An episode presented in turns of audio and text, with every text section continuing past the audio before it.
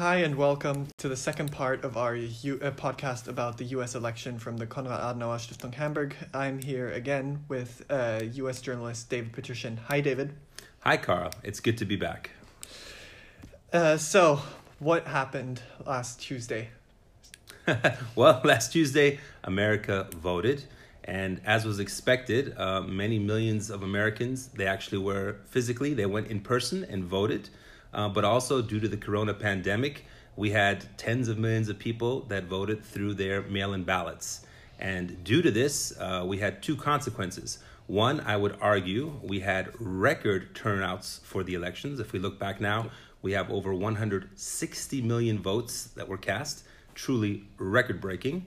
Uh, but the second thing that came about, which was also predicted, was that um, it would take much longer to count the, the votes than normally. So uh, we had first prognosis, uh, exit polls starting um, on Tuesday evening around uh, 9 or 10 o'clock uh, in the US time. But it took until Saturday before we could call a winner for this election. And as I think, as we all know by now, Joe Biden was that winner. And how did he do it? So, what is the current state of the Electoral College, which we spoke about last time? That the U.S. doesn't vote by popular vote; it votes by the Electoral College. Who, how, how is Biden doing in the Electoral College as sure. of now? As of now, I believe the latest count was Joe Biden had two hundred and ninety electoral votes, and Donald Trump had what was it, two hundred and thirteen? Thirteen. Okay, two hundred and thirteen. And as we mentioned last time, he reached the the magic two hundred seventy electoral votes. And what we talked about last time too, the swing states were extremely important. And uh, we have here Michigan, Wisconsin, Pennsylvania, three of those swing states that all voted for Joe Biden. A fourth one, Georgia, it's still very, very close. Uh, it looks like Joe Biden will win it, um, but right now, if I'm not mistaken, it's about 12,000 votes as a difference. So the swing states played a, clo- a crucial vote. One thing, of course, that's very, very important is that also due to those mail in ballots, it took two or three days to get those counts in. So if anyone is saying that extra ballots were coming out of the air or were stolen, that is not true. It just took time to count the record amount of mail in ballots. Yeah, so on election night, it was looking as if Donald Trump was going to win and his so called red mirage.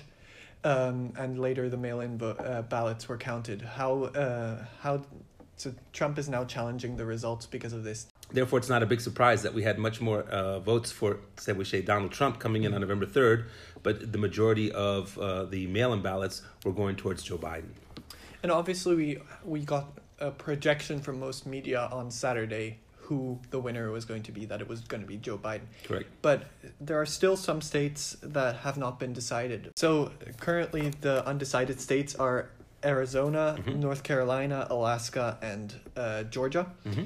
Uh, what is the current state in those four states?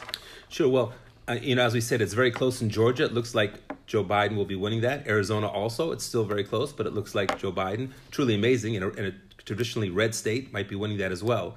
But as far as I can see, if Arizona and Nevada, Alaska, Georgia, if they all were to go to Donald Trump right now, still Joe Biden would have over the 270 electoral votes. In that sense, it doesn't make much difference.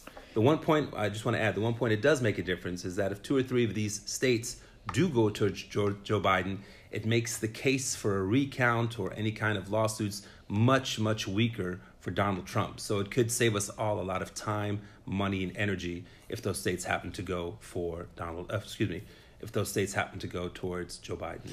And um, as you said in the beginning, the current state in some uh, counts is 290 to 213, whereas in other counts, for example, CNN, uh, the uh, electoral map is saying 279 uh, to 214. Um, so, what is your biggest surprise in this election? Well, there were a couple of surprises I had. Um, first of all, the record amount of voters. I thought it would be kind of high but I have to repeat, I think in 2016 we had 138 million voters, which is also pretty good. But this time around, 160 million voters, truly a, a, a pleasant surprise because that is democracy at its finest. Um, Joe Biden got 75 million votes. That's also for a presidential candidate the most votes ever in the uh, the election process for the United States. That's a good thing. Donald Trump also did well with 70 million votes. Um, I was surprised. Uh, based on everything that I was reading and some of the prognosis, I didn't think that Donald Trump would do so well. I would have expected maybe that it would get around 40 or 45 million votes. I was wrong on that. Another surprise dealing with the Congress, um, we were talking about a, a, blue wave and that the, the Democrats would do very well in Congress, and actually the opposite happened. The Republicans did very well there. Uh, in the Senate right now, Carl, we just checked that. I think it's 48 to 48. Yep. So it's still tie. We have to wait until January until we have the runoff in uh, in Georgia and one or two other states. Uh, but there's a good chance that the Republicans will hold on to the majority of the Senate.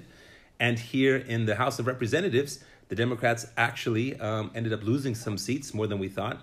And now it's the count is at 217 Democrats to 201 Republicans, with still a few that are being counted. So the, the Democrats will still hold on to the majority in the House of Representatives, but it is a smaller majority than before. So, yeah, I was really surprised how well the Republicans did in the con- congressional votes. And since we're already on the topic of the Senate, um, we spoke about some Senate races last time. Yeah. Um, I mentioned a few. Why don't uh, you give us just an overview of how they went? Sure, and you you are very good on the Senate races, so I may ask you actually. When we were dealing with Arizona, uh, the Democrat Kelly, Mark Kelly won. He's a former astronaut, and uh, yeah, I think he was pretty much favored. So he won that, which means now that Arizona has two senator, two, two, se- Democratic, two Democratic sen- senators. It's the first time since the fifties, I believe. Yeah. Wow. Yeah, that's that's really that's revolutionary. What do you think about that, as far as having two Democratic senators in the red Republican state of Arizona?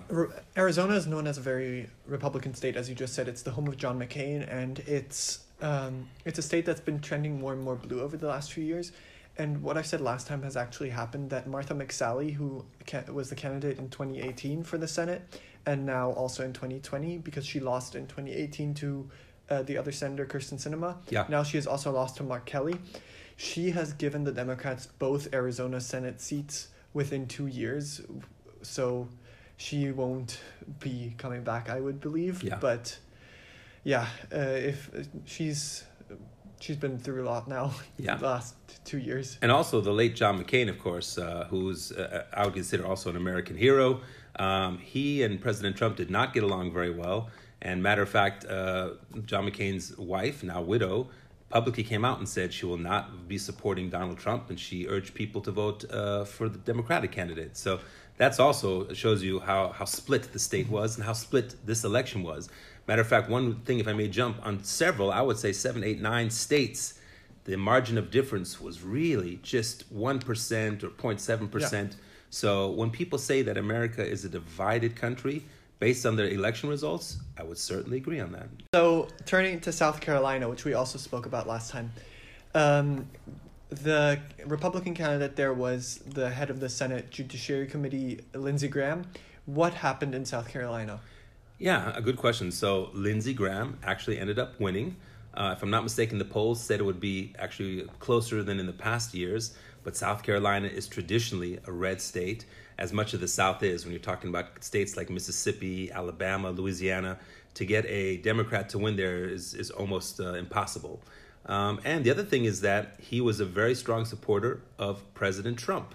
And so, uh, for people that were Trump supporters, they all voted for Lindsey Graham for people who weren't, they voted against him. Um, I was personally surprised. I thought that he would not be reelected, but apparently, the South Carolina, they want to keep him in.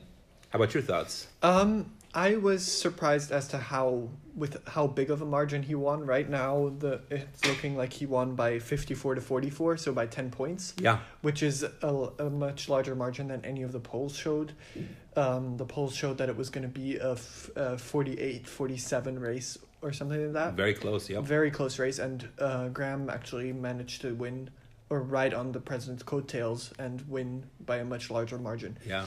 Another state that you mentioned um, in the South that we spoke about last time was uh, Alabama. Yeah. And um, that was a loss for the Democrats. Yeah. Um, that one didn't surprise me too much. I mean, Alabama, we call it the Deep South. It is very Republican, very, very conservative. Um, and yeah, it, it, was a, it was a tight run, but I believe it was Tuberville yeah. that that ended up winning that. Yeah, and I, I, will say, I mean, of course, the Republican Party, just like the Democratic Party, you have a variety of people in these parties. Yeah. You have a variety of people in these parties. Um, but through my research and talking to people in different states, especially in the Republican Party, uh, you have a lot of what we call one issue voters. And so, you know, when we're talking about someone like Lindsey Graham or Donald Trump, I've talked to Republicans that say, you know what, I don't like their characters. They're really not really the, the, the best people around. But the issues that are important to me, the top three we discussed last time, things like religion, gun rights, abortion, most of them are against abortion. Those are issues that are more important than the character of the people running on their tickets. And so, in that very, very religious southern part of the US, I think that's one of the reasons uh, why these people ended up winning again and why they also voted very much so for Donald Trump. Yeah, I mean, it was also a surprise uh, three years ago when Doug Jones even won that seat in Alabama. Yeah. It was no one expected that he would win. It was because Alabama is such a deeply red state. He won that, as I said last time, in a special election Mhm. against someone who's accused of child molestation by uh, about a point. Yeah. and now he lost his uh, re-election race uh, by about 20 points 20 points, yeah. It took some time. but what one also has to say is that he he might not be completely out of a job uh, come January because it is rumored that he might be joining a, a Biden administration. ah, I didn't know that, Carl. Very good to know. Um, so since we've been talking also a lot about polling now, um, the polling seemed to be very off in a lot of states. For example, a, a Washington Post poll a week before the election showed Wisconsin at a 17 point lead for Biden. He won it by just about 0.5 point, Yeah. 0.7%. Are you surprised uh, by the polling and why are they miss why are they failing at polling in the times of Donald Trump so much? Sure. Well, I mean, there's uh, there's different opinions to that. I would say that after 2016, uh, I placed less value on on polls than I did before that. Um, it is often said that for the Republican Party, especially Trump supporters, many of them do not participate in these polls. Many of them vote at the very last minute, and so they're not very, very vocal. That's why they call it almost this this silent Trump following that's there. Um, in the bigger cities, that's a little bit different. But uh, yeah, based on the polls, of course, they have their margins of errors. I think that's what usually three or four percent going up or down. Um, and and I would say that while polls can give you an indication, uh, really to me, what's much more critical is actually who voted for whom and what the election results are. How do you see it regarding the poll differences? I was surprised very much by this Yeah, because after 2016, uh, the pollsters said they had fixed or adjusted for their errors. yeah, Uh, and in 2018, they were actually very accurate on uh, how Congress was going to go. And this time, it was even worse than in 2016. They missed it by even more. And even the congre- uh, the gen- generic ballot, which is usually a good indication for uh, how the Cong- how the House of Representatives is going to go, it was very much in favor of the Democrats. Yeah. But the Republicans gained seats, which is which was very surprising. yeah. Well, I come back to that. I mean, I have full respect for polls. It's also a very big business, uh, but but still, for me, it only gives an indication, Yeah. and of course, the results are much more important. Um, so now that we've talked a lot about the past election, Yeah. let's move forward a bit and look at what is going to happen in the coming weeks on the transition. So, how does the transition from the Trump presidency to the Biden administration work? Yeah, well, like I said, we've got about still, I think, around 80 days until January 20th when we have the inauguration. Um, but we have the transition team already beginning. And I think it was very symbolic. This past weekend for Saturday and Sunday, President Trump was on the golf course golfing. And President elect Joe Biden and Kamala Harris were sitting together. And even on Monday, they, they set a task force uh, with about 12 experts to deal with the coronavirus. Uh, I don't think it's a big secret. The coronavirus is the number one issue that has to be dealt with immediately. I think the numbers have gotten even worse since the last time we spoke. Over 10 million Americans have been infected, and over 240,000 Americans have died. So it truly is uh, priority number one dealing dealing with the coronavirus. It's very important um, that Joe Biden has said from the very beginning he wants to listen to the science, he wants to listen to the medicine, he wants to get experts there, and he wants to move as quickly as possible. He's also repeated several times wear a mask. A mask is not something that is a political symbol. Now, you may kind of laugh at that, but in the US, it really has become a symbol of, of politics. if you wear a mask, people say, "Oh, are you a Democrat? Are you a socialist? Do you listen to everything that the government dictates to you?" And if you don't wear a mask, oh, are you a free-born Republican? You know that's using your God-given rights to not wear masks. Not everybody, but a lot of them. And so Joe Biden has come out and basically said, no matter what party or what po- politics you support, your religion, your race, wear a mask. It is scientifically proven that it will stop spreading the coronavirus. So he's got that going on. And, and, and in addition, he wants to do mass testing and he wants to have it free and available to everybody as soon as possible. And then, of course, the vaccine. We've got some good news actually this morning that we're very close to having a vaccine finished. And having the vaccine completed is important. But what's even more important is distributing this vaccine to everywhere, not only in the US, but to everywhere around the world. Yeah. This is going to take months and months. It's going to be a very big organizational challenge. And of course, he's working on that as well. So that's going to be his first thing. Um, of course, dealing with other things such as the environment. We talked about this, but he has said that he will join or rejoin the Paris Climate Accord within the first few days of his presidency. And I think many environmental people can be very, uh, environmental activists can be very happy about that. He also wants to invest $2 trillion over four years in green areas, including infrastructure, transportation and auto industries, housing and construction practices, nature conservation efforts, and work in environmental justice. And he's also talked about creating green jobs, creating 1 million new jobs in the auto industry and boosting electric vehicles. So I think with the environment, we're going to see a lot of action in that as well.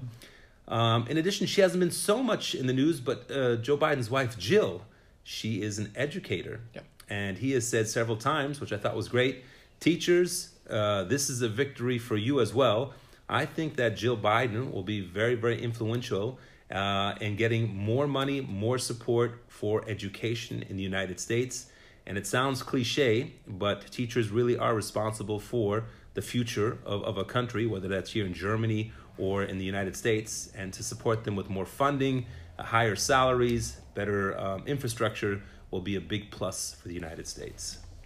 How about you? What do you see coming up with a, under a new Joe Biden administration? Um, yeah, I believe that he has said over the weekend, or it has been rumored in the Washington Post, for example, that uh, on his first day he will sign a number of executive orders. Correct. Um, rolling back Trump administration executive orders on especially uh, on immigration with DACA that he will reinstate that program, which is uh, the def- uh, deferred action for childhood arrivals, which uh, states that um, people uh, children who uh, who arrived uh, illegally with their parents uh, when they were still minors are allowed to stay in the United States Yeah. and have a status, but they can't leave the country because they can't re-enter the country then. That's correct. Um, he has said he will rejoin the Paris Climate Accord uh, on his first day, as you have said. Yeah, and in addition, he wants to uh, do funding again for the World Health Organization, the WHO, which is also very big. And I mean, it sounds kind of trivial, but we're in the middle of a pandemic, and I think that we certainly should be supporting the WHO. If there are some criticisms, and there are some valid ones, we can do that, I think, later down the road. But I'm very happy to hear that Joe Biden wants to support financially and politically the World Health Organization. Yeah, Yeah, and I wanted to say one more thing um, regarding Joe Biden, and uh, I think it's been said oft, often also here in the German media, but the tone of the administration will also be very, very different. Um, Joe Biden has said that he needs to reach out. We need to make sure that our allies and those relationships, including Germany, are going to be much stronger. Um, also with NATO, there still might be some differences as far as how much money sh- each country should spend in the alliance. But I think the the tone of the discussion will not be do it this way or I don't want to talk to you. It'll be more like we have some issues here. Let's discuss, let's debate, let's compromise, let's move forward. And I think that the tone of the Joe Biden and Kamala Harris administration is going to be completely different and will be more towards multilateralism, which is also, of course, very important here in Germany and in Europe.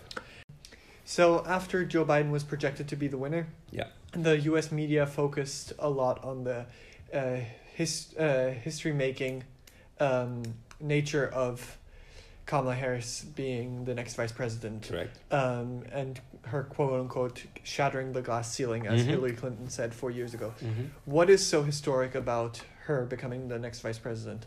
Sure. Well, first of all, um, yeah, Kamala Harris is just uh, she's a very impressive woman. One thing, she's a woman. Second of all, she's a woman of color. She's a black woman. She also has her, her mother came from India, so she has South Asian descent. So, for all those reasons, that is very historical. And uh, certainly today, where a lot of young girls in America, and I would say around the world, especially those of color, minorities, can look and say, wow, you know, that really is kind of like the American dream that you can make it there. Number one. But number two, as a person, she was the um, Attorney General of California, and she has a long track record uh, of being a, a very tough prosecutor. She brings a lot of experience to the table and one thing that I have to say I was personally impressed about with Joe Biden is that is that he picked her. Not only that she was a woman and a woman of color, which is fantastic, historical, and I applaud that, but during some of the um, debates for the Democratic Party, uh, Kamala Harris and Joe Biden, they were attacking each other pretty strong, and Kamala Harris uh, had some very strong words for Joe Biden. And that just shows you the kind of personality he is, where he said, okay, uh, even though we may have some different opinions, and she was very tough during the primaries, we are still here together for a common purpose, and he decided to pick her as a running mate. And he has said that he values her opinion very much. He wants her to be the first person in the room for a discussion and the last one to leave. And I think that he wants to kind of have the relationship that he himself had with Barack Obama yeah. when he was a vice president. So, from what I can see, the team of Biden and Harris is really a fantastic uh, team. And we have to say it, I'm not trying to be ironic here when Joe Biden becomes president in January, he will be the oldest president in the history of the United States at 78. I wish him all the good health and good luck. But God forbid if something happens, we have someone that seems to be very fit, yeah. very confident, and I think could absolutely be a fantastic president if the need arises to. And that is truly the main role of a vice president. Mm-hmm. So um, I thought it was a great pick. I think it certainly charged a lot, uh, charged a lot of the base of the Democrats. It got a lot of people to go out and vote that maybe wouldn't have. Yeah. And I think you could say she really played a role in helping him become elected as the 46th president of the United States. So, uh, what do you think will be the biggest difference between a Biden administration and a Trump administration over the next four years? Yeah. How much time do we have? no. Uh, yeah, Spaß beiseite, putting that to the side. Um, you've got two different things. Of course, you've got different policy issues, whether it be Democratic and Republican. Uh, you've got different ideas, whether it be everything from the issues of abortion, gay and lesbian rights, and the LGBT rights, which is also important. Uh, you'll have differences when it comes to, to gun laws and, and those kind of issues. Uh, but I think one of the biggest differences will be the tone. Um, I, Joe Biden from day one has said that he's a proud Democrat, but he really wants to be the president of all Americans, blue states and red states. He wants to bring people together. And, you know, we had talked about it before we did the podcast today. You had mentioned that when Joe Biden was a senator, actually, he was very well known for, for working across the aisle, even with his old friend, Mitch, Mitch, Mitch McConnell. Mitch McConnell. And, uh, and that truly is something that we need now. So if Biden can really work with some of the senators, and he knows pretty much all of them very well, he was a longtime senator and he's friends with many of them. If he can really somehow work together also with the opposition, with the Republican senators and the Republican House members, I think that we may have a good chance of getting some things done that will be good for uh, the country. Donald Trump style, I think there's no secret there. He had his vision, and if people disagreed with him, they were either ignored or fired, and that wasn't very productive. And um, since uh, we just uh, spoke about uh, Biden working across the aisle over the next four years, possibly, sure. I saw um, a comment that I saw on the weekend from former Senator Joe Lieberman, who was the um, Democratic candidate for vice president in 2000 as well, um, is that uh, he was very good friends with John McCain and Lindsey Graham over his time in the Senate. Yeah. And he said um, that in the future, uh, Joe Bi- uh, Lindsey Graham could be Joe Biden's biggest advocate or biggest uh, supporter on the Republican side of the Senate. Would surprise me, but it would be wonderful if it happened. I was just going to ask, what do you think? uh, do you believe that that could be the case uh, since Graham has had such a change of heart once yeah. before yeah. switching from a Trump critic to a Trump supporter? It's a very good question. Um, I'm very skeptical.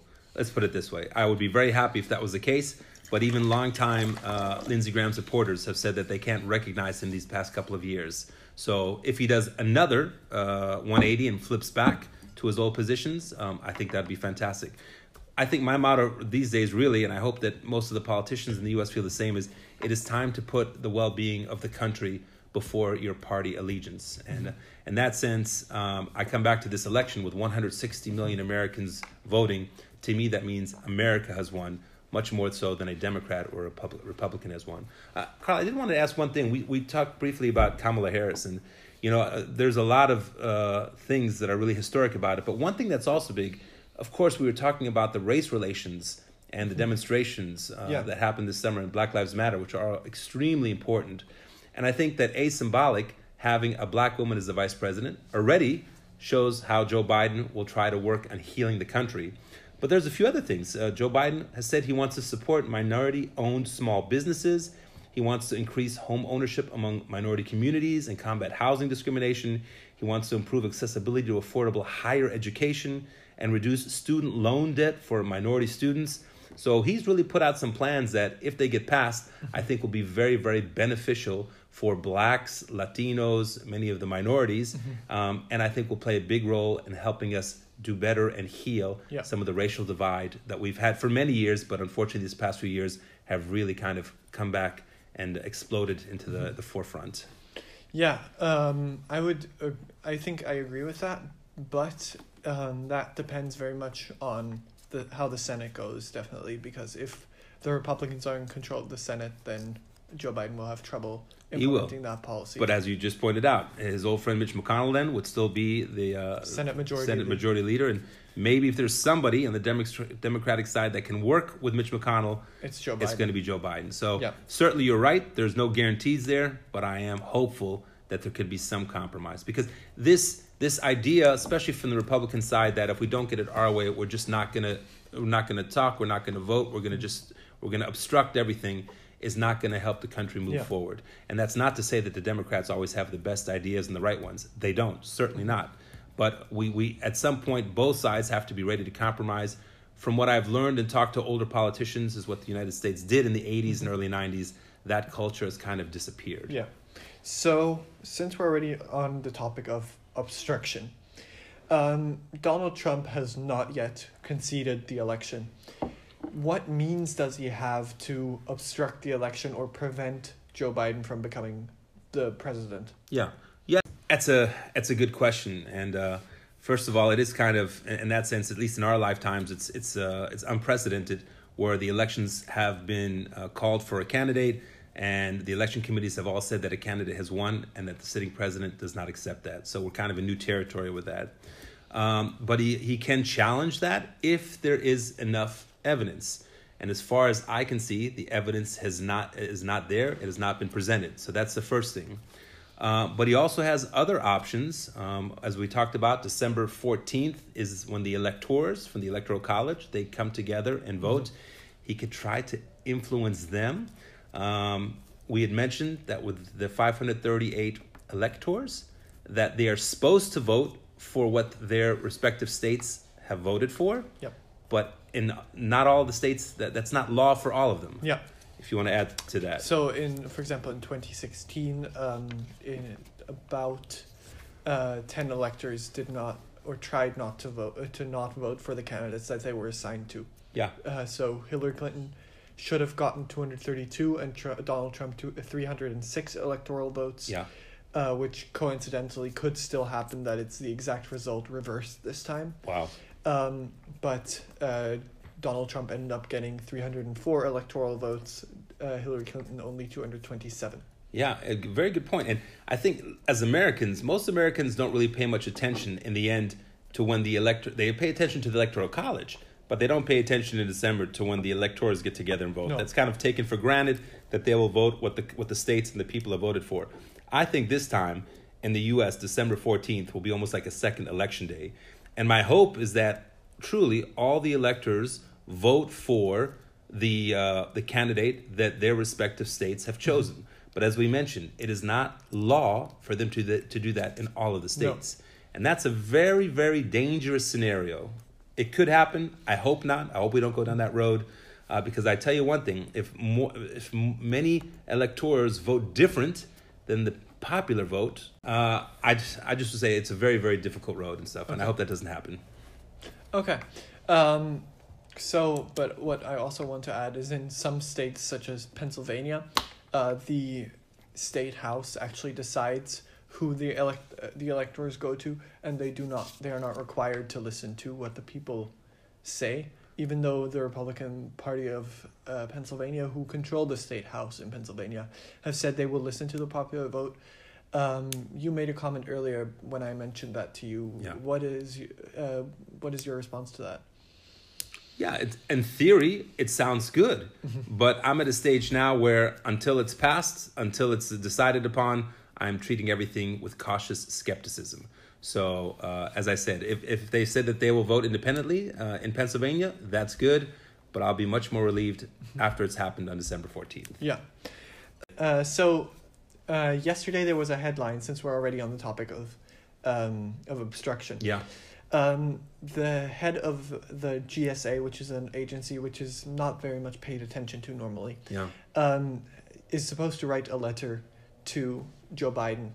Um, what does that entail, and um, why would she not write it? Yeah, sure. So this transition period is, of course, a very important time, usually around 100 days. And uh, usually what happens then is during that transition period, you get a, a big budget where you have office space, where you have uh, everything from uh, extra uh, budgets to get set up.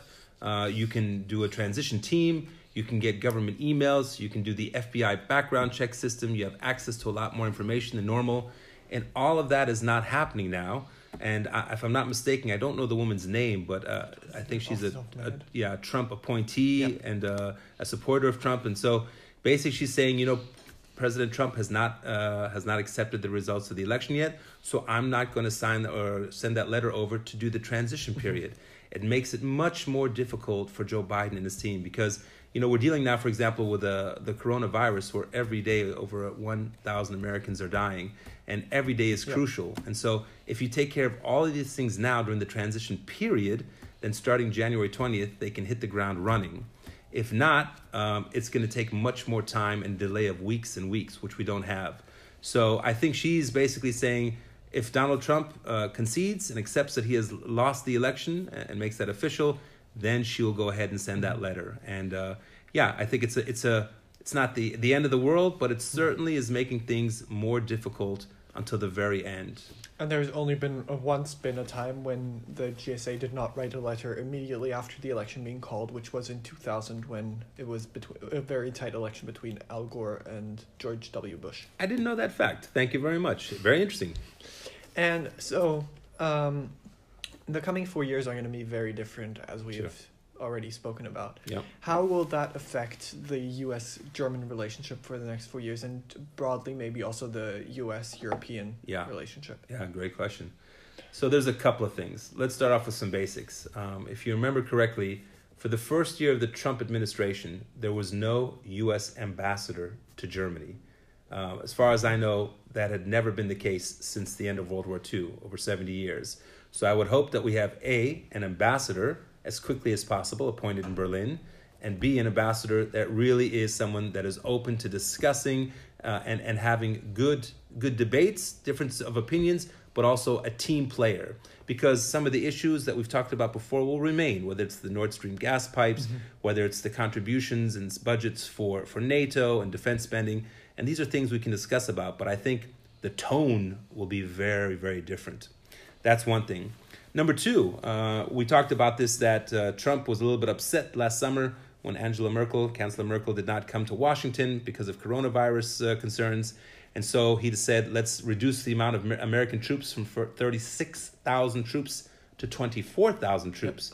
Many people in Germany and many people in the US, including the Pentagon, were very surprised about this. So let's see if maybe uh, they can change and reverse that decision. That's another thing. Number three, I think that also with, the European dialogue, um, there's going to be a much more uh, open discussion and support for NATO. Now, as I said, the tone is so important. Under the Trump administration, it really was this is what how I see it. Make America great again. Do it our way, or we don't want to discuss it for the most part. A businessman strategy. Yeah. And I think that Joe Biden, uh, first of all, being uh, an experienced politician, but also a big friend of the transatlantic relationship. He was on the Senate Foreign Foreign Service Committee, Yeah. and uh, I think he's going to really be a strong supporter of the transatlantic relationship. And I wouldn't be surprised if uh, President-elect Biden visits Germany within the first year of his administration, because he said he has said it often. He wants to really, really rebuild a lot of those relationships yeah. and friendships that have suffered over the past four years. So it's going to mean a lot for mm-hmm. the German American relationship and also for the transatlantic relationship. Yeah, and his campaign slogan was that he wanted to restore the soul of America, which is, yeah. uh, which is part of that, which it, which that would entail as well. Absolutely. Um, so, uh, towards the end now, I just uh, want to hear your uh, feedback. I watch. Uh, I was up on Saturday night until two in the morning or th- three in the morning listening to Biden's speech, and I felt a sense of almost Obama esque from 2008 because it was a message of hope again after four years of a very different message yeah. of from President Trump. Yeah. Uh, how are you? Uh, what is your perspective for the next four years? Is it how how do you, do you feel optimistic about the next four years? Sure. Yeah. So of course, um, I try to stay neutral on these things, but I would say that I that I am optimistic. Um, I thought the speech was, was a good speech, um, and you could also tell by the celebrations that broke out through many cities around the United States mm-hmm. and even some cities outside of the United States that there was a sense of relief by the results. Uh, but that being said, I also have great respect for uh, the Republican Party and the fact that 70 million Americans yeah, voted for, for Donald Trump. And for the United States to be successful in taking care of its own people and own issues as well as international issues, uh, the State of the Union truly has to come together. We may not agree on everything, but we have to learn again how to debate, compromise, and work together on that. And so um, I think it is, uh, we should still be very cautious with the fact that Joe Biden has won. Uh, but it was also close. 75 million votes is a record amount of votes. Congratulations.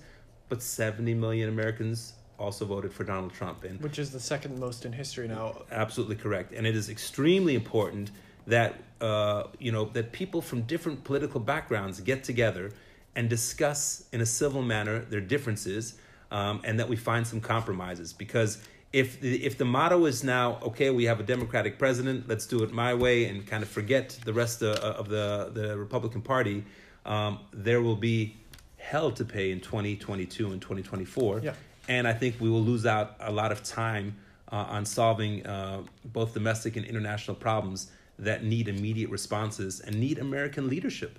Yeah. I think it does the world good if we have a strong and healthy America. Um, in the last couple of years, to be frank, we've been very, very distracted. Mm-hmm. And so uh, that gives me optimism that we can really concentrate on some of the big issues, um, whether it be climate change, uh, whether it be fighting corona, or racial justice, health, uh, education. These are big things. And while we were very distracted the last couple of years, some other countries have really just used that time to really progress in those areas. Yeah. And that's fine, but it shouldn't be that America falls behind in them. No. So, for that reason, I, I would say that I am happy about the outcome. Um, I look forward still to a peaceful transition of power uh, in January. And if the if the Republicans retain the majority of the U.S. Senate, congratulations but it would be nice still if we work bipartisan yeah. to get some things done with and not just have the mandate let's just stop everything that Joe Biden and his team tried to bring to law. Yeah. That's my that's my true thoughts. Okay, so thank you so much for doing this a second time with me and it was a great conversation again and I thank you for being here. Thank you also. I appreciate it and as I've said before Carl, uh, it's a pleasure talking with you and you really know also a lot about um, the the American government and political system, a lot about our history and I can only say I also in turn learn a lot when I'm discussing it with you. So thank you for setting this up. I think the next few months are going to be very interesting. Maybe we can get back together sometime in March or April and see what Joe Biden has done. Has he kept his word those first 100 days? But I think a lot is going to be happening. It's going to be a very exciting time. Yeah, absolutely. Thank you so much. Thank-